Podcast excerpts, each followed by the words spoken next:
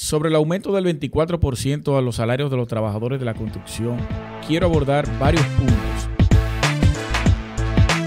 Puntos interesantes que han emitido algunos ingenieros expertos en el tema por, por las causas, los pros y los contras que esto puede causar al sector de la construcción y a la parte inmobiliaria al finalizar cualquier proyecto.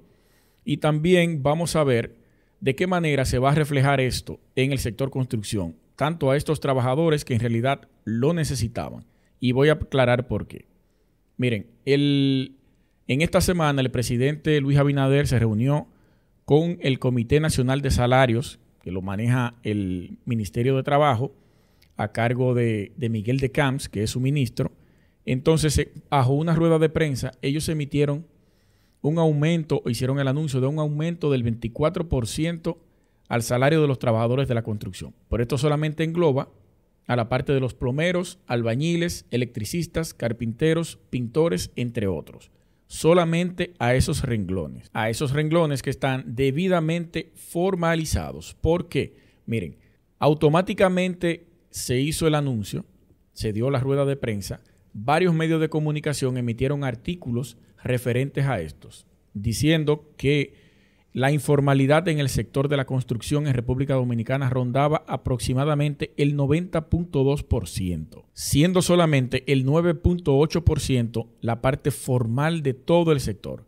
Una cifra sumamente preocupante que fue emitida luego de que se hiciera este anuncio del 24% del aumento a los salarios de esta parte de los trabajadores de la construcción, que también profesionales del sector se quejaron porque estaban diciendo que ellos también merecen un aumento salarial porque ellos también son parte de este sector tan productivo en la República Dominicana. Sobre esa queja de algunos profesionales de que nosotros debimos ser incluidos en la parte de, del aumento salarial, les voy a decir algo. Solamente podemos entrar ahí si van a hacer un reajuste salarial a todos los profesionales que estén prestando servicios en alguna institución del Estado.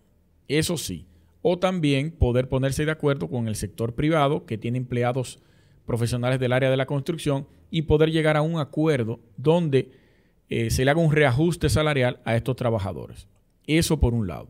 Pero de otra manera no hay forma. De lo que sí podemos hacer presión es de que los honorarios de los profesionales de la construcción, dígase arquitectos, ingenieros, agrimensores y ramas afines, puedan tener algo estandarizado, claro, preciso y que todo el mundo pueda regirse con ese documento, esos honorarios de cada profesión. Eso sí se puede hacer. Para la parte del, sector técnico, yo estoy totalmente de acuerdo. ¿Por qué?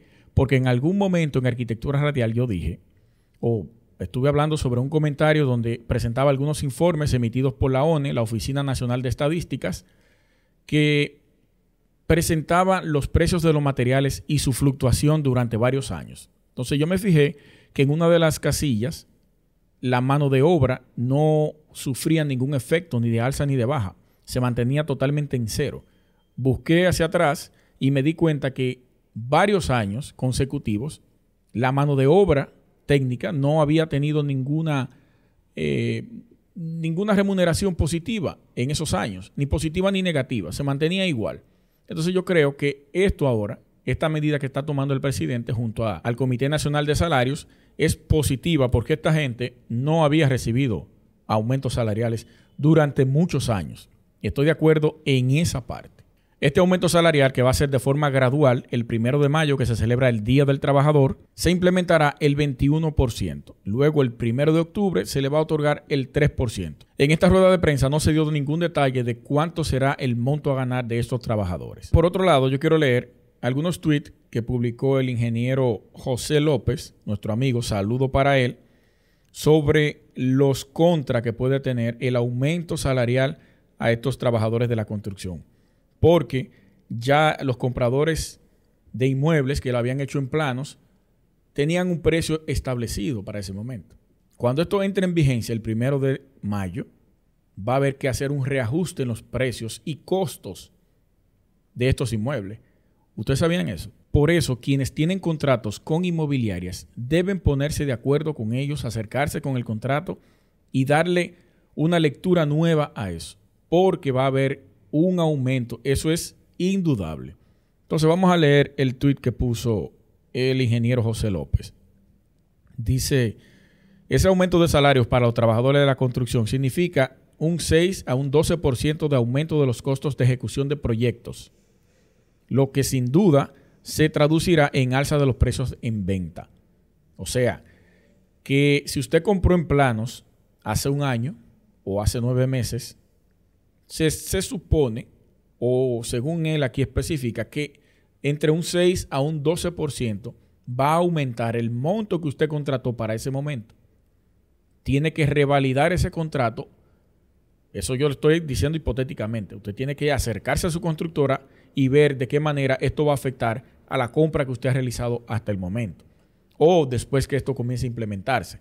Entonces, hay otro tweet más adelante que dice, el que tenga contratos abiertos que empieza a solicitar revisión de precios, porque el aumento de los materiales es indiscutible contractualmente, pero el aumento de salarios es una disposición gubernamental. Hay que revisar sí o sí los precios.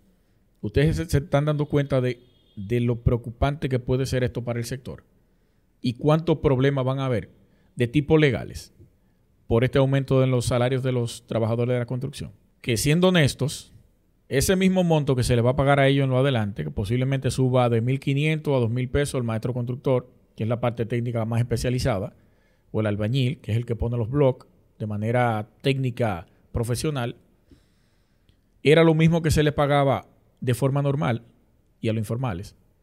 Y también qué va a pasar con la parte informal.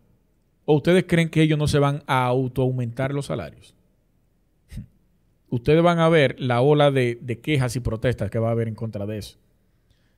Porque yo estoy totalmente seguro que eso solamente va a aplicar a la gente que está formalmente constituido o formalmente trabajando bajo una empresa, pagando la TCS y pagando los impuestos correspondientes. El domingo, el próximo domingo 24 de, de abril, yo quiero hablar y dar algunos detalles sobre este mismo tema me gustaría que sintonicen Arquitectura Radial a la una por Sol 106.5 y ahí vamos a desglosar un poquito más este tema con porcentajes históricamente y los pros y los contras que esto puede traer. Un poquito más amplio que lo que hemos hecho aquí. Hasta aquí el episodio, señores, sobre el 24% del aumento salarial a los trabajadores de la construcción.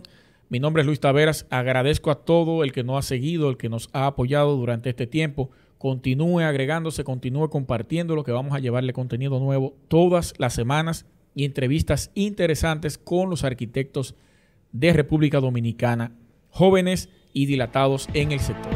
Muchísimas gracias y nos vemos